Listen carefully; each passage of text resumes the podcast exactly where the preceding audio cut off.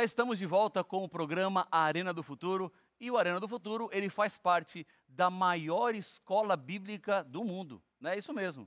Não é escola bíblica pequena não. É uma escola bíblica que tem mais de um milhão de alunos e você pode entrar nessa escola também. Esta revista é um estudo bíblico chamado A Procura da Verdade, um guia de estudos da Bíblia com 15 temas especiais para você entender mais sobre o amor do Senhor Jesus. Esse é um estudo bíblico novo, é uma série nova que nós estamos apresentando aqui no Arena do Futuro e que você pode ter na sua casa. Como é que eu faço? Há algumas maneiras. Você pode mandar para nós uma mensagem pelo WhatsApp. O telefone é 12 98244 0077. Ou você pode entrar no site biblia.com.br e lá você terá acesso a esse estudo bíblico e a outros estudos mais. Tem que fazer um pequeno cadastro e vamos enviar para você pelo correio gratuitamente na sua casa.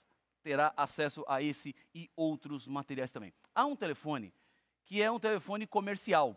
Então você pode ligar nele de segunda a sexta-feira no horário comercial, que é o 12 21 27 31 21.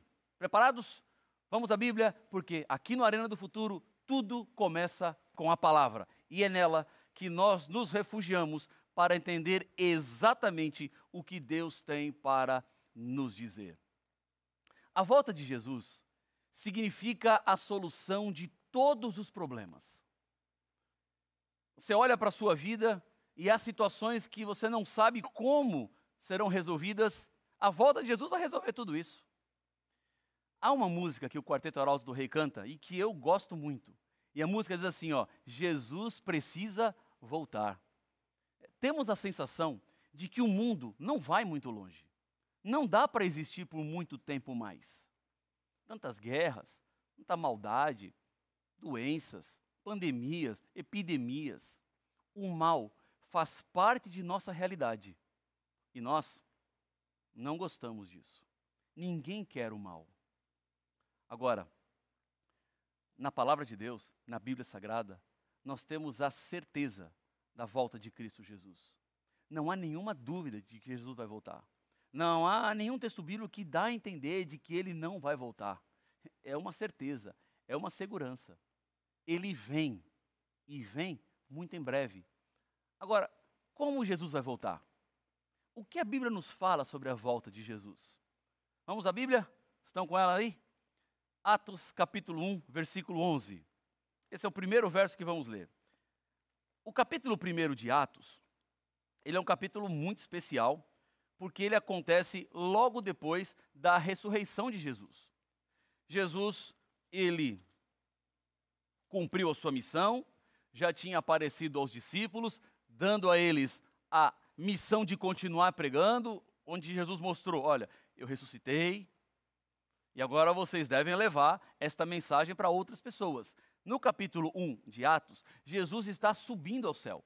Ele está voltando para o céu. Então, ele veio à terra como um bebê, nasceu do ventre de Maria, foi colocado numa manjedoura, viveu 33 anos, pregou, ensinou, curou, morreu na cruz, salvou os seres humanos e ressuscitou. Em Atos, no capítulo 1, ele está voltando para o céu. E olha o que diz a Bíblia no versículo 11. E lhes disseram: Varões galileus, por que estáis olhando para as alturas? Esse Jesus que dentre vós foi assunto ao céu, virá do modo como viste subir. Em outras palavras, os discípulos estavam vendo Jesus subir para o céu. Eles contemplavam com seus próprios olhos. E será dessa mesma forma que Jesus vai voltar. Ele virá visivelmente. Então, os nossos olhos contemplarão a volta de Jesus como os discípulos contemplaram Jesus voltando para o céu. Agora, não será somente visível, em uma outra forma que Jesus vai voltar. Vamos ao Evangelho de João. É só voltar duas páginas na Bíblia. Evangelho de João, no capítulo 20, a partir do versículo 25. Aqui nós encontramos Jesus junto com os seus discípulos e especialmente com um deles chamado Tomé. Tomé é conhecido por ser um homem incrédulo. Até a gente fala assim, né? Olha, não seja como Tomé, que precisa ver para crer. Você pode crer sem ver. E Jesus mesmo ressalta e reforça que nem todos veem, mas creem. E são bem-aventurados esses que não viram e creram. E nesse diálogo com Tomé, Jesus se apresenta a eles. E veja só que interessante a partir do versículo 25 do capítulo 20. Disseram-lhe então os outros discípulos. Estavam dizendo para o Tomé: Vimos o Senhor. Mas ele respondeu: Se eu não vir nas suas mãos o sinal dos cravos, e ali não puser o dedo, e não puser a mão no seu lado, de modo algum acreditarei. Versículo 26. Passados oito dias, estavam outra vez ali reunidos os seus discípulos, e Tomé com eles. Estando as portas trancadas, veio Jesus, pôs-se no meio e disse-lhes: Paz seja convosco. E logo disse a Tomé: Põe aqui o dedo e vê as minhas mãos. Chega também a mão e põe-na no meu lado. Não sejas incrédulo, mas crente. O que aconteceu aqui com Tomé e Jesus? Foi um contato físico. Tomé pediu para tocar nas feridas de Jesus. E pediu quando Jesus nem estava lá. Ele falou para os outros discípulos: Olha, é, vocês viram, mas se eu não vir Jesus e não tocar em Jesus, eu não vou crer. Então Jesus aparece oito dias depois, Tomé estava no meio deles, e Jesus falou assim: Tomé, você quer tocar? Toca. Coloca teu dedo aqui nas minhas feridas. Coloca a mão aqui do meu lado. Agora, Tomé, que você viu, você crê. Não seja incrédulo. Nesta troca de toques entre Jesus e Tomé, fica claro para nós que Jesus ressuscitou de maneira corporal. Não foi o espírito de Jesus que se desprendeu do corpo e que começou a perambular por aí. Jesus ressuscitou com seu corpo. Quando Maria chegou no túmulo e Jesus não estava lá, ela entrou e viu ali o pano que envolvia Jesus.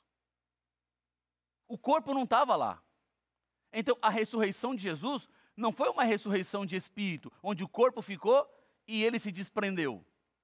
O que aconteceu na ressurreição de Jesus é que ele retomou a vida no seu corpo.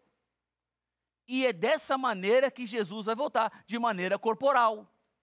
Então, dizer, ah, Jesus vem como um espírito, está para lá ou para cá, isso não é verdade. Jesus retornou a esse mundo. Não, não é verdade, porque ele voltará de maneira visível, como ele subiu, e corporal, como ele ressuscitou.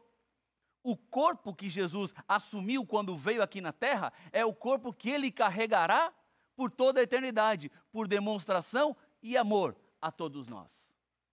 Foram as feridas que ele sofreu, foi a forma que ele encarnou-se para nos salvar, para que tivéssemos a chance e condições de vivermos a vida eterna. Como não amar um Deus assim? Como não se render a um Deus assim? Assim ele vai voltar. Mas tem mais também. Vamos ao Evangelho de Mateus, capítulo 24, versículo 31. Mateus capítulo 24, versículo 31. Mateus 24, 31. Achei. Diz assim a Bíblia: E ele enviará os seus anjos com grande canglor de trombeta, os quais reunirão os seus escolhidos dos quatro ventos, de uma a outra extremidade dos céus. Jesus vai vir, veja, de maneira visível, corporal e sozinho? Não, não vem sozinho, não. Ele vem com os seus anjos. Os anjos de Deus o acompanharão. Ora, imagina essa cena no céu. Imagina o espetáculo que isso não será para todos nós. Jesus nos comprou com seu sangue. e ele nos guarda entre os salvos até a sua volta. Agora veja, há um juízo que a Bíblia nos apresenta. Há um juízo que fica muito claro para todos nós. Esse juízo vai nos alcançar se nós não estivermos com a nossa vida nas mãos do Senhor. Ele vai reunir os escolhidos. Aí você pode perguntar assim para mim, pastor, e quem são os escolhidos? Deus tem alguns que ele seleciona para esse grupo de salvos? Não, não, não. Nada disso. Não tem ninguém selecionado, não. Não tem ninguém predeterminado para ser parte do grupo dos escolhidos. Essa é uma decisão que eu e você tomamos. Ser escolhido não depende de Deus. Ser escolhido depende de você, porque ele já escolheu todo mundo para salvação. Agora, se você vai salvar ou não, depende da sua decisão. Depende do passo que você vai dar em direção ao Senhor. Em Apocalipse capítulo 22, no versículo 12, Jesus diz assim, ó: Eis que venho sem demora, e comigo está a recompensa que tenho para dar a todo, a cada um, segundo as suas obras, a todo ser humano. Jesus vai nos salvar e ele vai retribuir as nossas obras. Ele vai retribuir quem você é. Ele vai retribuir aquilo que você faz. Ele vai retribuir a sua decisão. Então, ser ou não ser um escolhido depende do que você vai fazer agora. Depende do passo que você vai dar neste minuto. Às vezes, nós enfrentamos situações aqui no mundo de impasses. Há situações que a gente não sabe eh, como agir. E é por isso que muitas pessoas procuram um juiz. E o juiz vai decidir quem está certo ou quem está errado, de quem é a culpa, ou se a pessoa é inocente. Por exemplo, quando dois carros batem, quem é o culpado? Você tem uma resposta para me dar? Não, pastor, tem que me dizer mais dados. É dizer só isso, dois carros bateram, quem é culpado? Não dá para dizer. Tem que contar se foi, se bateu atrás, se bateu na frente, se bateu do lado, se bateu do outro, se tinha cruzamento, não tinha cruzamento, se tinha farol, não tinha farol, se tinha faixa de pedestre, não tinha faixa de pedestre. Tem muitas variáveis para dizer quem é o culpado de um acidente. É verdade. Nós, seres humanos, para emitir qualquer tipo de juízo, precisamos conhecer o máximo possível de elementos. E mesmo assim, o nosso juízo nem sempre será um juízo perfeito. Porque você não sabe tudo o que de fato aconteceu. Você já viu um acidente de carro? Onde duas pessoas viram um acidente, aí você pergunta para uma, como é que foi? Aí a pessoa conta, ah, foi assim, desse... Aí você pergunta para outra como é que foi, ela conta uma história diferente daquela primeira. Elas viram a mesma batida de carro, viram o mesmo acidente, mas das suas perspectivas enxergaram de maneiras distintas. E uma pessoa pode dizer, o culpado é o do carro vermelho, e a outra pode dizer, não, o culpado é o do carro preto. São duas pessoas, o mesmo acidente e duas impressões diferentes. Duas percepções diferentes. Porque o nosso julgamento é assim. O nosso julgamento é parcial. O nosso julgamento não é completo. O nosso julgamento não é amplo. Agora, o julgamento divino, ah, esse julgamento não falha. O julgamento divino ele é preciso. Ele vai ao ponto. Porque Deus não vê apenas as ações, ele enxerga as nossas intenções. Esse é o juízo do qual todos nós vamos passar. Agora, esse juízo, ele também vem carregado de uma promessa de um futuro feliz. Um momento do qual teremos o reencontro. O reencontro com aqueles que já morreram, com aqueles que na jornada perdemos. A morte é um terrível inimigo e queremos vencer a morte. Eu almejo o dia que a morte não mais vai existir. É primeiro porque eu não quero morrer. E segundo, que eu também não quero perder as pessoas que eu amo. E terceiro, que eu não gosto de ir em cerimônias fúnebres. Embora como pastor eu precise ir. Eu preciso estar lá. Eu abro a Bíblia para confortar os corações das pessoas. Mas você acha que eu gosto de estar lá? Você acha que eu queria estar lá? É, de forma alguma. Eu não gosto de ir lá. Eu vou porque preciso e não porque quero. Porque o que eu mais almejo é o dia que a morte não vai mais existir. O que eu mais almejo é o dia que nós não teremos mais caixões, sepulturas, onde tudo isso será apenas lembrança do passado. E a Bíblia tem um verso. Sabe aqueles versos que você tem na Bíblia? e você marca, grifa, sublinha. Esse é um que está assim na minha Bíblia. Está grifado, tem coisa escrita do lado, porque esse verso é espetacular. Vamos comigo na Bíblia? Isaías capítulo 25, versículo 8. Vamos ao Antigo Testamento. O livro de Isaías, ele é um livro que fala do Antigo Testamento e fala do Novo Testamento. Ele tem textos que apontam para a vida eterna, textos que apontam para depois da volta de Jesus. Isaías capítulo 65, ou melhor, 25, e o versículo 8. Diz assim: esse é um texto que aponta para o futuro. Isaías 25, 8. Tragará a morte para sempre, e assim enxugará o Senhor Deus as lágrimas de todos os rostos, e tirará de toda a terra o opróbrio de seu povo, porque o Senhor falou. Em outras palavras, a morte morrerá. A morte terá seu fim na volta de Jesus, a morte morre. É, veja, não é que a morte morre para todo mundo. A morte morre para os salvos. A morte morre para quem vai subir para os céus, para estar eternamente ao lado de Cristo Jesus. Esse era o ponto final das nossas separações. A morte será tragada. Essa palavra tragar é forte, né? A morte será destruída, aniquilada. Não vai sobrar nada dela. Não restará nada. Agora, você precisa aceitar ao Evangelho, aceitar ao Senhor, porque para quem está com Cristo, esse verso aqui é uma doce esperança. Para quem não está com Cristo, há uma condenação te aguardando. E essa condenação é terrível. Veja só, Apocalipse capítulo 6. Olha que assustadora é essa condenação. Apocalipse capítulo 6. Vamos ler os versículos 14, 15 e 16. O capítulo 6 do Apocalipse fala sobre os sete selos. Aqui no Arena do Futuro, nós vamos estudar melhor sobre os sete selos. Vamos entender cada um desses selos. Mas por agora, vamos nos concentrar na parte final do sexto selo, que diz assim, versículo 14.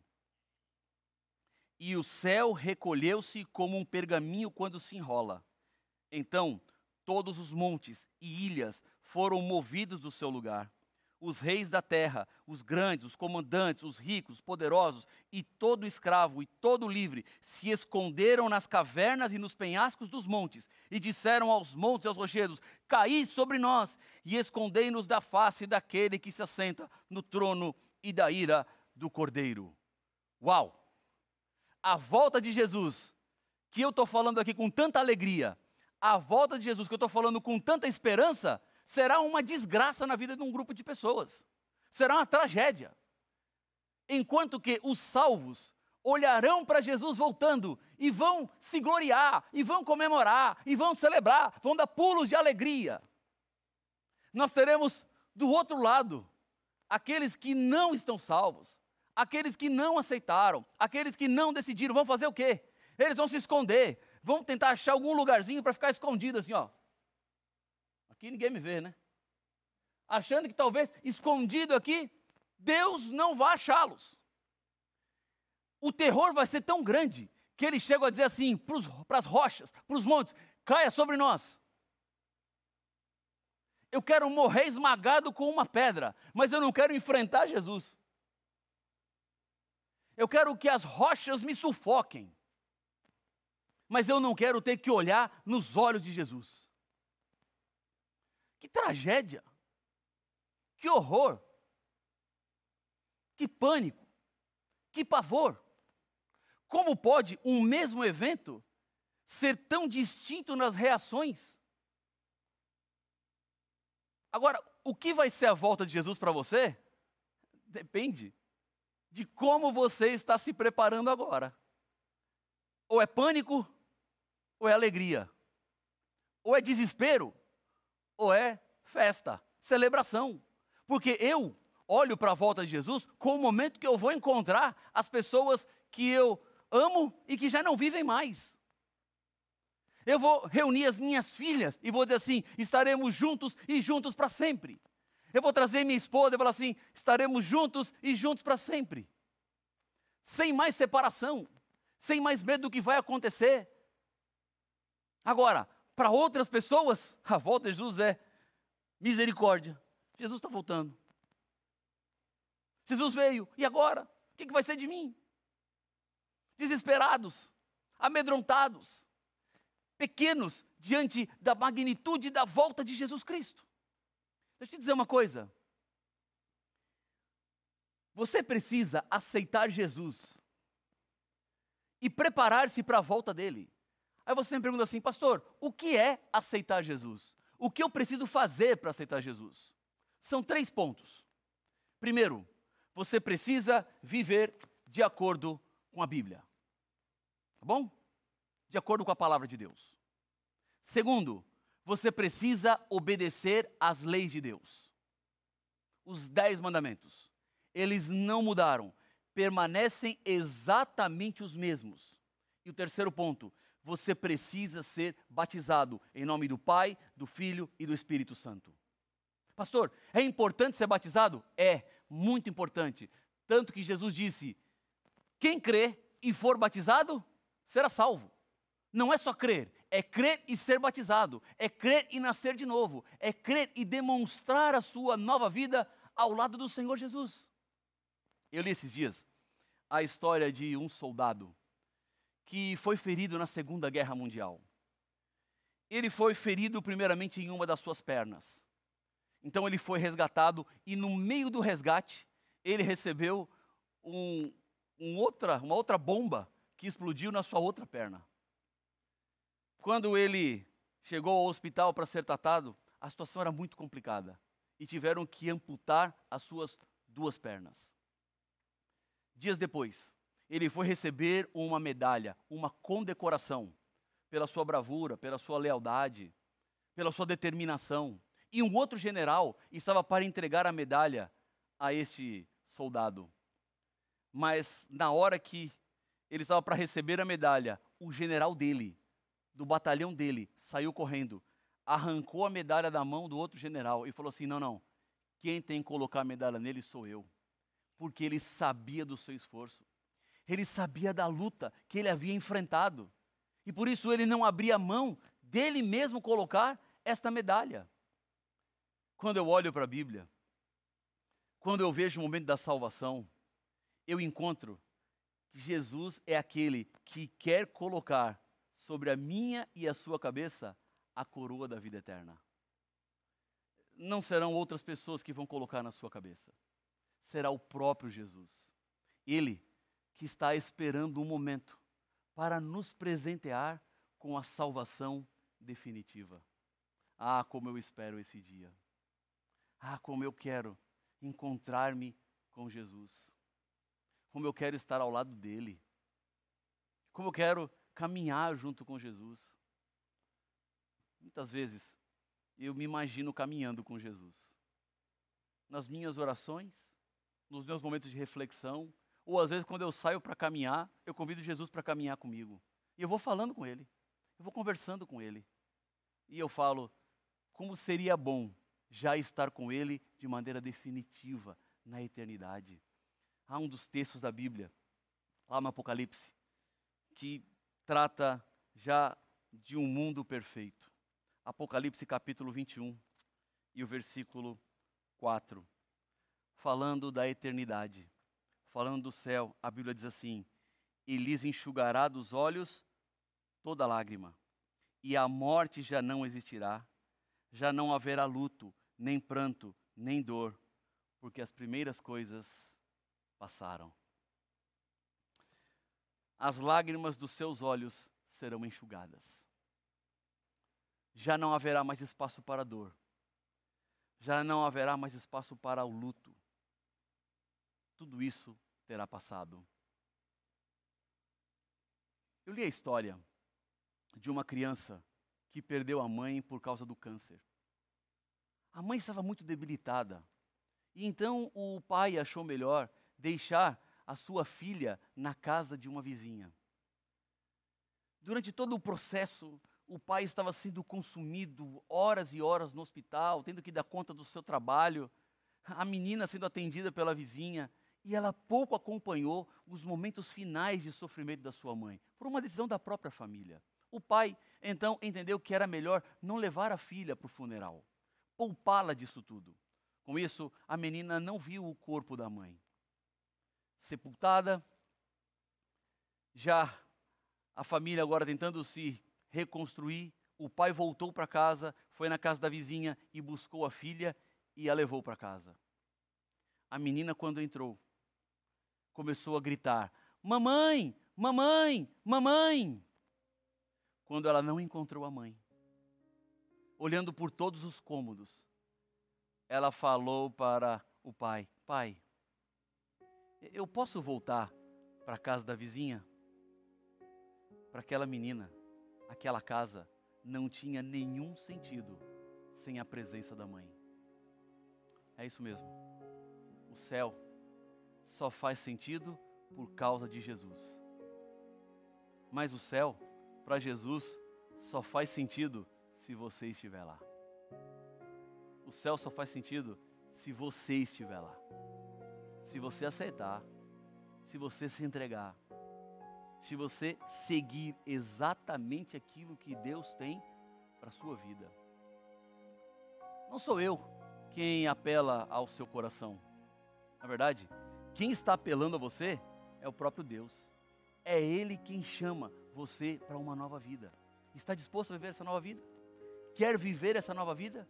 Se é o seu desejo, feche os seus olhos e vamos orar juntos. Pai de amor, Deus querido, obrigado porque temos a esperança do céu. Obrigado porque temos a esperança da eternidade. Abençoa, Pai, cada pessoa que ora comigo neste momento. Confirma com teu espírito cada decisão que está sendo tomada. Não queremos mais viver neste mundo sem esperança, mas queremos viver na esperança da tua breve volta. Por isso, coloca-se ao nosso lado nesse momento, levanta o nosso rosto e nos dá a paz. É o que eu lhe peço no nome de Jesus. Amém.